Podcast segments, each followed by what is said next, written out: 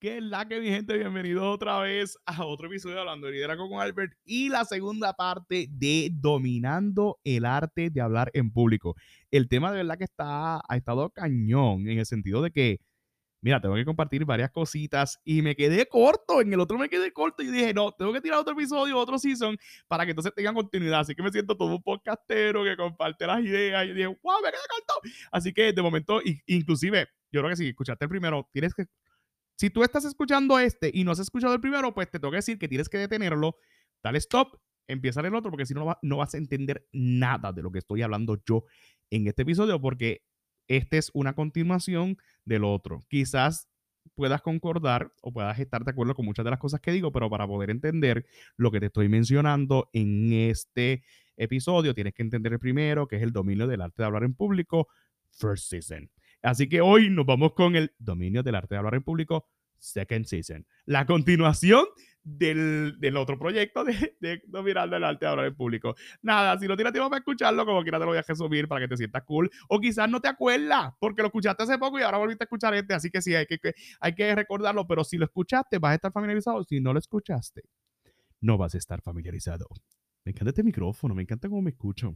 Eh, en el otro episodio les hablé de la importancia de que cuando vamos a hablar en público, los líderes siempre tenemos esta manía o se espera de nosotros que nos presentemos ante nuestro público, que nos presentemos ante nuestro grupo, el cual dirigimos o el cual estamos liderando.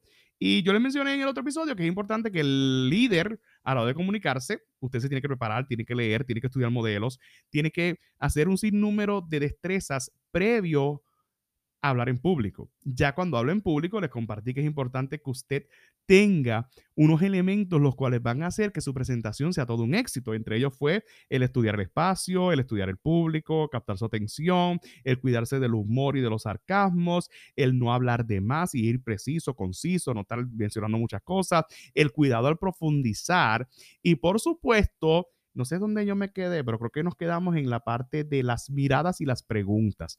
Siempre les mencioné, ¿verdad? Más allá de eso, todos los detalles de todos estos elementos, si quieres saber cómo estudiar el público, gastar la sesión, whatever, están en el primer episodio, por eso es que enfaticé. Hoy les quiero continuar o, eh, el primer episodio y también compartirle varios puntos o elementos que son necesarios e importantes que usted tenga a la hora de presentarse en público. Hablamos de la glosofobia, que eres miedo a hablar en público, pero me quedé hablando quizás en la pregunta, eh, hablando sobre el tema de las preguntas, que usted tiene que saber qué preguntas usted le está haciendo al público el cual usted, al cual usted está presentando. Eh, y saber qué pregunta hacer dentro del tema global. Esto muchas veces lo conocemos también como las preguntas retóricas. ¿Qué es una pregunta retórica? Una pregunta reflexiva. La pregunta retórica es una pregunta que quizás no tiene una, una contestación al instante, pero me conllevaría más tiempo poder contestártela de la manera precisa. Precisa y concisa o llevaría tiempo. ¿Qué estás haciendo al respecto? Esa es una pregunta retórica sobre algún tema. Suponen, si hablamos un tema de cómo cuidar nuestra salud, tú puedes terminar el mensaje, ¿qué estás haciendo al respecto? ¿Qué vamos a hacer? Son preguntas que te confrontan, a la misma vez te hacen reflexionar y te hacen pensar, wow, nunca me había hecho esa pregunta. Uno de los podcasts que a mucha gente le encantó eh, aquí, de este servidor, es una pregunta, es cómo vas a eliminar los yo siempre he querido. Porque todos vivimos, ¿verdad? Como mencioné en ese primer episodio, yo siempre he querido hacer esto, y siempre he querido hacer lo otro. Y en ese sentido, esa pregunta marcó la vida de muchos porque te diste cuenta que tú siempre has querido hacer esto, pero nunca has investigado cómo eliminar el yo siempre he querido, ¿verdad? O sea, en ese aspecto, pues ese fue mi tema y esa fue la pregunta que yo hice que captó la atención de la gente que hizo reflexionar. Quizá no se acuerdan de más nada de lo que hablé en ese podcast, pero sí se acuerdan del cómo eliminar lo yo siempre he querido en mi vida.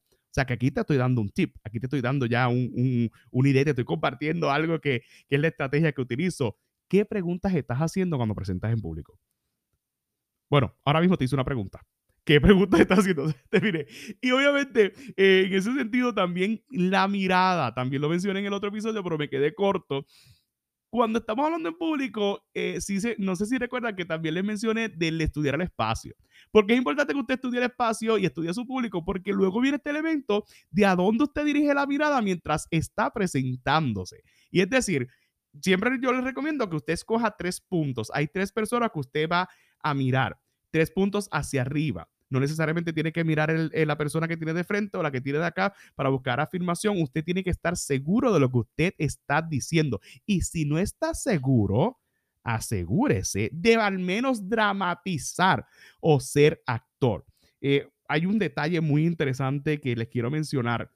Los oradores son excelentes actores y actrices. Saben dramatizar. Bueno, un actor se presenta en un escenario frente a un público es lo mismo. Y ahí usted está, está convirtiendo en un actor. Lo único que usted no está sobreactuando, que muy bien le mencioné, no pierda su originalidad, no pierda su autenticidad, lo mencioné en el otro episodio. Usted sigue siendo usted, pero usted está actuando en el sentido de que usted está delante de un público que está esperando ese conocimiento, que está esperando esa información que usted tiene que compartir con ellos. Por lo tanto, esa mirada de afirmación, aunque usted quizás no mire a los que están al frente de la primera fila y quizás no mire a los que están atrás porque no los puede dirigir la mirada hacia ellos, pero esos tres puntos y no solamente se quede mirando un solo punto, pues demuestra seguridad, demuestra dominio del espacio en el cual usted le ha tocado presentar o donde usted está presentando, esa sala, ese auditorio. A veces quizás nos toque presentarnos delante de un grupo de estudiantes de 10, 15 personas, o quizás nos toque presentarnos delante de un grupo de 100, 200 personas o de 1000 personas. Quizás en el público te vas a encontrar de momento la experiencia que he tenido yo, que he tenido que presentarme delante de estudiantes de nuevo ingreso, cuando con ellos tengo unos chistes que hacer, pero tengo que cuidarme porque ahí están también sus padres y también están los más altos ejecutivos de la institución universitaria eh, donde estaba. Y en ese sentido, pues ya el vocabulario, ya el sarcasmo, ya los chistes, ya la comunicación cambia, porque entonces tienes que entender el público y por supuesto las miradas a dónde las vas a dirigir, que diríamos pueden basar varias cosas. Eh, diríamos, hay, una, hay unas miradas que pueden proyectar afirmación hay unas miradas que quizás pueden intimidar y nos puedan complicar la cosa. O quizás ves a alguien en el público que tú quizás no quisieras que estuviera allí y también te complica la cosa. O quizás lo ves que llegó, ay, ahí está fulano, yo no, ay, Dios mío. Y yo voy a hablarle, ay, Dios mío. Muestre seguridad actúe. Aproveche esa energía que tiene del nerviosismo, del, de ese episodio de glosofobia, que es el miedo a hablar en público, que lo mencioné en el otro episodio. Si no escuchaste, sabes que está perdido. Eh, fluye. Evite las muletillas. Es el otro punto que les quiero hablar. ¿Qué es una muletilla? Una de las muletillas que estoy yo controlando, tratando de mejorar, es el eh, eh, que lo he dicho muchas veces. Y si escuchó el primer episodio, que ya voy a seguir insistiendo en que escuche el primer episodio, quizás ya estás harto de que te diga que escuches el otro episodio. Eh, ya lo iba a decir otra vez. Las muletillas muchas veces distraen. Ese es mi ejemplo y me identifico con ellos y, quizás no me estoy dando cuenta de que estoy utilizando mucho. Eh, eh, Otra de las muletillas. Buenas noches, ¿verdad? Mi nombre es Albert Troche, ¿verdad? Y hoy les voy a estar hablando, ¿verdad? De la importancia de hablar en público. Cuando uno habla en público, ¿verdad? Tiene que tener claro, ¿verdad? Que uno se pone nervioso, ¿verdad? Y por otro lado, ¿verdad? Cuando uno habla en público, ¿verdad? Es muy difícil uno controlar sus nervios, ¿verdad? Dijiste verdad buscando la afirmación, pero si te diste cuenta, dije verdad como 40 veces en este medio minuto que di el ejemplo, ¿verdad? well, eh, eh, um, um, um, sí sabemos que los nervios nos traicionan. Y obviamente quizás yo no esté tan nervioso aquí hoy porque estoy hablando delante de un micrófono, estoy hablando delante de la gente, pero como estoy hablando delante de un micrófono, pues whatever. Y estoy solo en casa, so nadie se entera de lo que estoy hablando, quizás pues ahí estoy más tranquilito. Pero las muletillas son un factor distractor que sabemos que estás nervioso, pero el que tú proyectes nerviosismo va a hacer que yo no te preste atención o como que te coja pena y diga, ay bendito, es que estaba bien nervioso con lo que está diciendo. Um, tenga mucho cuidado con las muletillas. Eso pasa también en el arte de la homilética. Hay hermanos que, les toca hablar en la iglesia y están gloria a Dios, aleluya, gloria a Dios, aleluya, ¿verdad? Gloria a Dios, aleluya, Dios me salvó, gloria a Dios, aleluya. De, y estaba, gloria a Dios, aleluya, en una baja, gloria a Dios, aleluya. Y Dios me salvó, gloria a Dios, aleluya, y me rescató. Y el hermano dijo, gloria a Dios, aleluya, como 40 veces. Y el hermano, cuando usted salga, le va a decir al hermano, le va a poner de sobrenombre, gloria a Dios, aleluya, porque se pasaba diciendo al hermano, gloria a Dios, aleluya. Cuídese de las muletillas, porque es un elemento que es un factor distractor para el oyente, para el receptor de la comunicación, porque estoy pendiente, ¿verdad? Y yo he sabido con todo el respeto y el cariño que le tengo a la gente, a suponer, yo fui maestro por muchos años y algo que nos encantaba hacer a los maestros, si el tallerista no era bueno, eh, adelantaba muchas cosas y me voy a tirar al medio.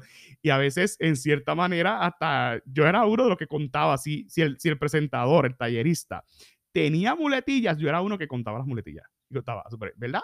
¿Verdad? Un ejemplo como ese, no, de verdad, ¿verdad? Dijo verdad 80 veces. Dijo verdad. Y, ahora que estamos en este campo de los chats de WhatsApp, a veces nos compartíamos que si lo que él decía, que, ¿verdad?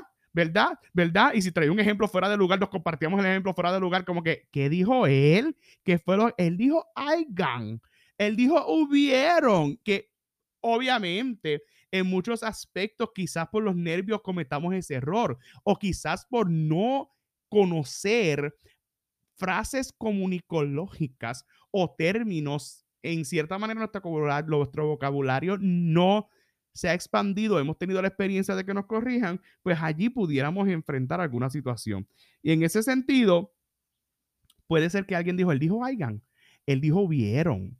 Ay, Dios mío, él dijo esta palabra que quizás para nosotros no, no, no es buena. Es un ejemplo cuando vamos a hablar fuera de Puerto Rico. ¿Qué decimos y qué no decimos? ¿Cómo expandir este, eh, nuestro vocabulario eh, regional? ¿Escucharon que dije eh? Me di cuenta ahora. Yo no me di cuenta que estoy diciendo Dios mío, ayúdame. Hasta yo confronto problemas y soy el que estoy hablando de cómo hablar en público. Así que en ese sentido, yo, y es más, les quiero, les quiero abrir mi corazón. Hay una palabra que yo, y, y un ejemplo como este, me ha hecho a mí mejorar mi vocabulario en un sentido de tomarlo en cierta manera más formal. Y es la palabra coger. Obviamente aquí en Puerto Rico decir coger, coge el micrófono, coge la batuta, coge el celular es de agarrar. Pero yo no puedo llegar a otro país de Latinoamérica a decir, tengo que coger el micrófono, o tengo que coger la guagua, o tengo que coger el carro, o tengo que, o sea, la palabra coger en muchos aspectos, y yo creo que nada más mencionarlo aquí, quizás usted se está muriendo de la risa, tiene otra connotación y no es muy bonita. Y si usted tiene la oportunidad, o en, mi caso, que tengo que presentarme muchas veces en púlpitos por el arte de predicar, o me tengo que presentar en un escenario eclesiástico, entiéndase la iglesia, yo no puedo decir a la iglesia que hay que coger, porque se puede malinterpretar en muchos aspectos y en muchos sentidos, dependiendo del contexto, vuelvo y se lo digo. Y ese, ese mero hecho de yo pasarme, que en Puerto Rico nos pasamos diciendo hay que coger, tengo que coger la clase, tengo que coger esto, tengo que coger esta, esta certificación, tengo que coger aquello y lo otro, se puede malinterpretar, pero mire, el señalamiento de que me digan, no puedes decir eso aquí, me ha ayudado a buscar sinónimos de la palabra coger. Y decir, tengo que tomar esta clase, que no es de tomar de beber, pero nada más decir no coger y decir tomar. Tengo que agarrar, eh, tengo que llegar a tiempo. a tal lugar. Me estoy riendo porque he dicho eh, muchas veces, no lo voy a editar. Tengo que alcanzar eh, tal, tal cosa. Y me ha ayudado a adentrarme en ese campo de buscar sinónimos o palabras parecidas que tengan el mismo, la misma definición o el mismo significado de esa palabra. El, mero hecho de que me hayan señalado que quizás en ese país no es saludable decirlo, me ha ayudado a tener un vocabulario más extenso con simplemente una palabra. De igual forma, yo creo que yo he aprendido más con los señalamientos y las vergüenzas que he pasado hablando en público o quizás expresándome cuando digo, te tienes que dar de cuenta y me han dicho, no puedes decir el D, ese D ahí no va, ese artículo de D no va. Eh, te tienes que dar de cuenta, o sea, te tienes que dar cuenta. También el resumir las palabras cuando hablamos. El hubieron. El hubieron dependiendo el contexto cuando hubieron llegado, como dice la Biblia, en un versículo bíblico, ahí tú puedes utilizar. Pero hubieron muchos problemas, hubieron muchos ya fuera de contexto y quizás, aunque hayan unas enmiendas en la Real Academia Española, que hay gente que me ha corregido, no, hubieron se puede utilizar ya porque la Real Academia Española, en lo que uno tiene una discusión de la RAE o no, pues mire, trate de ser políticamente correcto con el vocabulario que usted va a utilizar a la hora de expresarse, ¿verdad? En ese sentido, uno va eh, eh, eh, estudiando qué palabras decir y qué palabras no decir. Y de igual manera, si la palabra que usted si, resulta que la muletilla que usted está utilizando es una palabra incorrecta, una palabra que no vale la pena decirla aquí, se va a buscar un lío. Porque entonces usted, si, si, si da la casualidad que la muletilla que usted está utilizando es la palabra coger, que es el ejemplo que utilicé, pues entonces ya usted sabe que está fuera de, de contexto. Mirada, muletillas, otro de los puntos en los movimientos.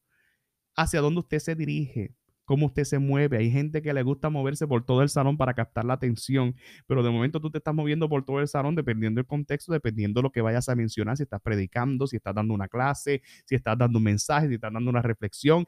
Hay diferentes tipos de mensaje y diferentes tipos de oratoria a la hora que usted se exprese. Pero a veces hay gente que le gusta hablar eh, y le gusta llegar al público que está atrás. Yo me he visto en situaciones donde voy caminando y llego hasta atrás, pero ya que está frente, pues no me ve. Y yo prefiero ser el centro de atención para que tú puedas entender lo que te quiero comunicar dentro de esa plataforma o en esa plataforma. Los movimientos, cómo te estás moviendo. A veces hay gente que cruza las piernas mientras está hablando en público. Y si cruzas las piernas y te caes de boca o te caes de lado, pues yo creo que ya vas a hacer el chiste de esa noche a la hora de presentar. Las manos, cómo las estás moviendo. Eh, siempre he escuchado que es importante que a la hora de tú presentarte en público te quedes dentro de un cuadro y que las manos no se extiendan más allá de ese cuadro. Si tienes que mover mucho las manos, estás tratando eh, de que la gente entienda lo que tú estás diciendo a través de la mano y muchos recomiendan que no uses la mano o mucho manerismo o que mueva mucho las manos porque va a ser un factor distractor que de momento yo estoy eh, usando mucho las manos, me voy a quedar mirando las manos y no me voy a concentrar en ti o en tu mirada o en tu rostro, que es lo que me está comunicando el mensaje que valga la redundancia, tú me quieres traer a colación. En ese sentido, controla tus movimientos controla los manerismos, la manera en que vas a utilizar las manos. Le pregunté a mi nueva Yoshida, una de las que tuve el honor de entrevistar en Hablando de Liderazgo con Albert, y tomé con ella el curso de Confident Public Speaker, el, el orador que tiene confianza en sí mismo. Y yo le mencioné, cuando vamos a vestir, que es el próximo punto que te quiero traer a colación, ¿qué ropa debe utilizar un orador? Que yo creo que es algo que a todos nos distingue. Muchas veces queremos eh, aparentar y muchas veces cuando estábamos en los informes orales en la escuela veníamos con ropa que nunca habíamos utilizado, veníamos engabanados y veníamos y veíamos, eh, ¿qué tienes hoy? Ay, vas a presentar hoy. Todo el mundo se enteraba que ibas a hacer algo hoy porque viniste con una ropa que, que no acostumbramos a verte o que te ibas a presentar. Y en ese sentido, yo le pregunté a mi Minue, Minue, cuando vamos a hablar en público, ¿cuál es la ropa que debemos utilizar? Y ella me dijo algo que a mí me voló la mente, que es algo obvio, que es algo que se supone que todos dominemos y que todos sepamos. Y a mí dice, ponte cómodo.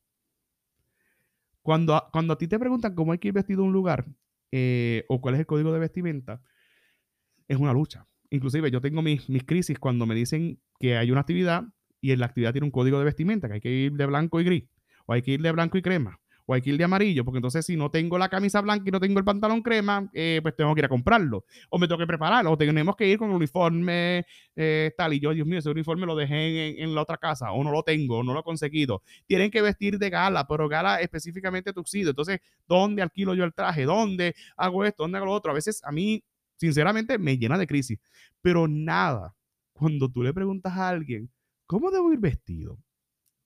Y te dicen ponte cómodo. Y yo tengo que confesar que cuando ella me dijo, ponte cómodo a la hora de hablar en público, obviamente, no me malinterprete. Si le toca dar un mensaje en una noche de gala, no es que llegue en chancleta. Si es que usted, para usted, estar en pantalones cortos eh, y en una camisa, una camisilla de manguillo, le hace a usted sentirse cómodo que llegue esa noche de gala eh, vestido de esa forma.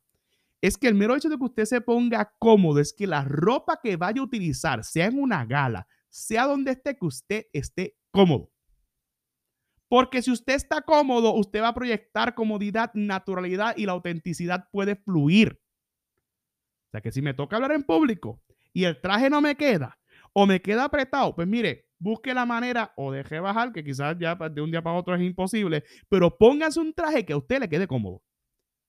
Póngase ropa que usted esté cómodo, porque si usted va a estar hablando media hora, 15 minutos o 5 minutos, usted tiene que estar cómodo para poder comunicar esa idea. Ahora mismo, si yo no estuviera cómodo, en cualquier sentido, o en cualquier contexto. Si yo no me sintiera cómodo hablando de un tema, yo no voy a hablar del tema.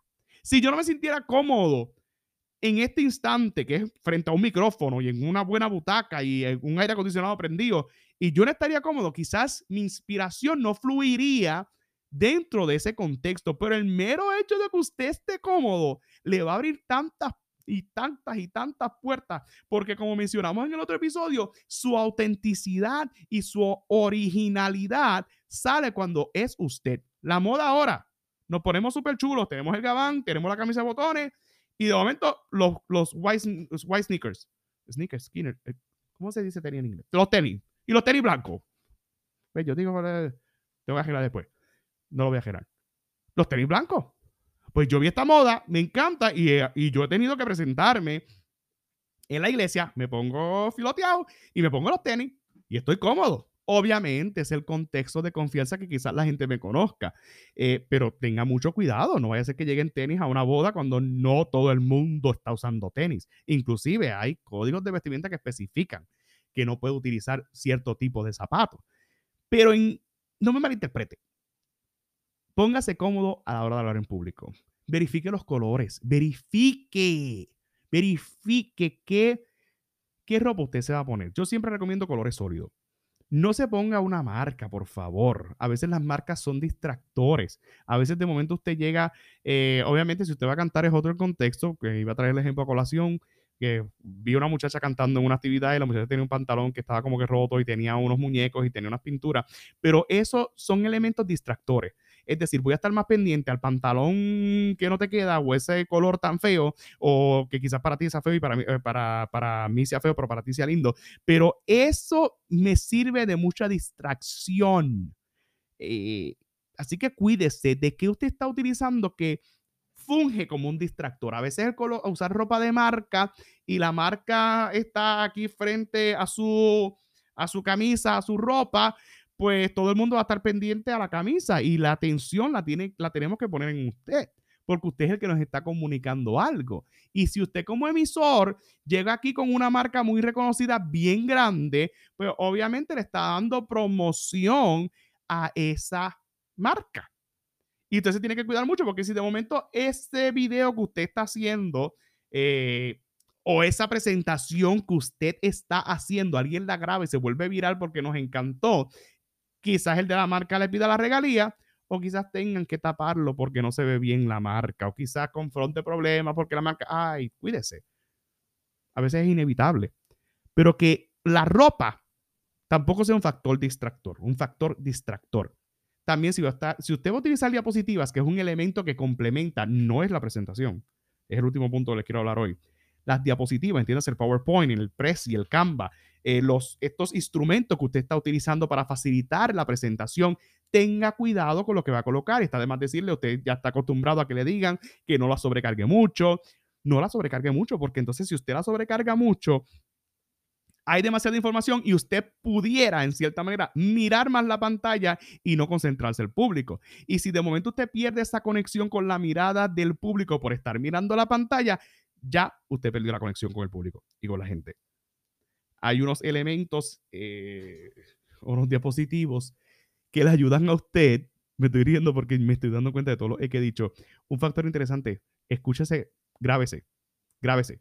Grábese en video, grábese en audio para que pueda identificar más adelante los errores y comparta con otras personas para que le dejen saber en qué áreas usted tiene que mejorar. Si yo no comenzaba a grabarme y después escucharme, no me iba a dar cuenta de todos los errores que quizás he cometido en ese sentido. Volviendo al tema de las diapositivas. hay unos instrumentos que le pueden ayudar a usted a que mientras usted está hablando, usted pueda apagar la presentación para que la gente se concentre en usted. O simplemente volver a colocar la diapositiva principal, el tema del taller, mientras usted está hablando, para que entonces usted no pierda el contacto con la gente. ¿Por qué? Quizás usted colocó allí varios puntos o varias oraciones y varias frases en lo que la persona está apuntando, lo que dice la pizarra, mira la pizarra y no le miran a usted. Como usted domina el tema, usted no tiene que poner toda la información allí en la presentación o en la diapositiva. De igual forma, tenga mucho cuidado con los distractores. Hay gente que le pone en las transiciones un ruido y de momento le pone un carrito y de momento le, y le, pone, le pone movimientos. No es recomendable que le ponga movimiento. No, No, esto es no. No se crea que porque la diapositiva, el slide, como, como diríamos en el buen español, o el, o el diseño de la plantilla, por más bonito que sea, si conlleva distracción, elimínelo, sea sólido. Ay, no, es que tiene unas flores y tiene unos jardines y tiene unas piedritas y tiene un río. Mire, no, porque a la hora de la verdad, aunque usted me está hablando del punto y está muy bonito, yo voy a estar mirando mientras usted me habla la flor, la abeja, el oso, el, río, todo lo que está en la diapositiva y no me voy a concentrar en usted, que usted es el que me está comunicando. De igual forma, si pone una foto del corillo bien grande y yo sé que yo salgo en esa foto, yo voy a estar mirando, mira, ahí está fulana, ahí está Mengana, ah, mira, mira, mira, o lo va a tomar foto, mira, mira, y me distraes porque pusiste la foto, ay, esa no es la hija de fulana, y voy a estar pendiente a la foto y no a ti, que eres el presentador. Por lo tanto, considera, considera muy bien lo que vas a presentar los diseños que vas a colocar, los puntos que vas a colocar, las transiciones y, animaciones que vas a colocar el meme que vas a colocar en la presentación, el GIF que vas a colocar en la presentación, de manera tal que no repercuta en una distracción al público de que te está atendiendo. Recuerda que todos son diferentes contextos. Quizás es un mensaje, quizás es un taller, quizás es una clase y tienes que entrar en ese dinamismo. Pero dependiendo del mensaje o lo que vayas a comunicar, tienes que tener en consideración que vas a colocar en esa diapositiva que no se vuelva un distractor. Quizás a veces utilizamos elementos como el celular, utilizamos elementos como una tijera para cortar las cosas que tenemos que eliminar de nuestra vida, o utilizamos este otro elemento que también es un factor distractor. Si tienes una mesa donde vas a sacar cosas o vas a sacar eh, una caja para dar unos ejemplos o vas a sacar un peluche, que ese peluche no esté allí en todo el tiempo. Guárdalo y sácalo de algún lugar donde nadie espera que tú lo vayas a sacar. Porque si todo el mundo ve el peluche desde que empieza el evento, va a ser un factor distractor. ¿Y ese peluche para qué? ¿Y, ah, ah, ¿Y, ese peluche lo usar para esto, lo usas para lo otro. ¿Y por qué tiene esa tijera? ¿Y por qué tiene ese sombrero? Y entonces, cuando vienes a ver, estás loco por que el presentador lo use o que tú me dejas saber qué vas a hacer con él. Y el factor sorpresa se fue. Y, el elemento sorpresa tiene que estar siempre presente cuando estás hablando en público. Algo que me llamó la atención de un presentador que vi recientemente, Itiel Arroyo, es cómo él dramatiza, cómo de momento se vuelve el ambiente muy serio y te tira un chiste y tú te estás riendo cuando, espérate, pero yo no estaba ahora mismo reflexionando, casi llorando y ahora me estoy riendo. Entonces juegas con las emociones. Mencionaba en el otro episodio, la gente no va a recordar lo que le dijiste ni lo que le hiciste, si va a recordar cómo los hiciste sentir. Y quizás a esa persona tú le hiciste sentir cuando diste tu mensaje de una forma que cambió su vida para siempre. La pasé brutal, me reí un montón, me hiciste sentir bien. Eso es un elemento y una, como diríamos, ese aditivo, ese complemento que te va a ayudar a ti o que te deja saber que estás dando una buena presentación. Por supuesto, las notas y lo que vayas a anotar dentro de ese mensaje, que no sea un factor distractor cuando vayas a mirarlo porque de momento te confundas. Ten claro. Este mensaje que yo le estoy compartiendo a ustedes hoy con unas notas como yo sé que esto me prende el bolvillo, PowerPoint, por ahí fue que me lancé y me tiré. Bueno, mi gente, en resumidas cuentas, tienes que saber a dónde dirigir eh, las preguntas que vayas a hacer, esas preguntas retóricas, la mirada, las muletillas, los movimientos, el manerismo, la ropa, ponte cómodo y las, las diapositivas. No te, olvides de las, dos, diapositivas y por supuesto las notas en resumidas cuenta cuando vayas a presentar, y ahora quiero añadir todos los elementos para cerrar este episodio, estudia tu público, estudia, perdóname, estudia el espacio, estudia tu público, capta su atención, cuídate del humor y el sarcasmo, no hables de más, cuídate al profundizar, haz las preguntas correctas, controla las miradas, controla las muletillas, controla los movimientos. Y controla también la ropa que te vas a poner cuando vayas a presentar y por supuesto las diapositivas. Así que vuelvo y te hago la pregunta cómo te estás preparando para ser un buen comunicador y cómo te estás preparando para mejorar tus habilidades de hablar en público. Este que les habla es Albert Troche. Recuerda darle subscribe, déjame tu review, déjame saber en qué aspecto tengo que mejorar. No sé si estoy hablando muy rápido, no sé si dije algo que me falte, algo que te gustó, algo que no te gustó, algo que me falte. Gracias por acompañarme en otro episodio de Hablando de Liderazgo con Albert y reflexionando en el dominando el arte de hablar en público, parte 2. Bendiciones. ¡Pum! Llegué a tiempo porque tenía 30 minutos.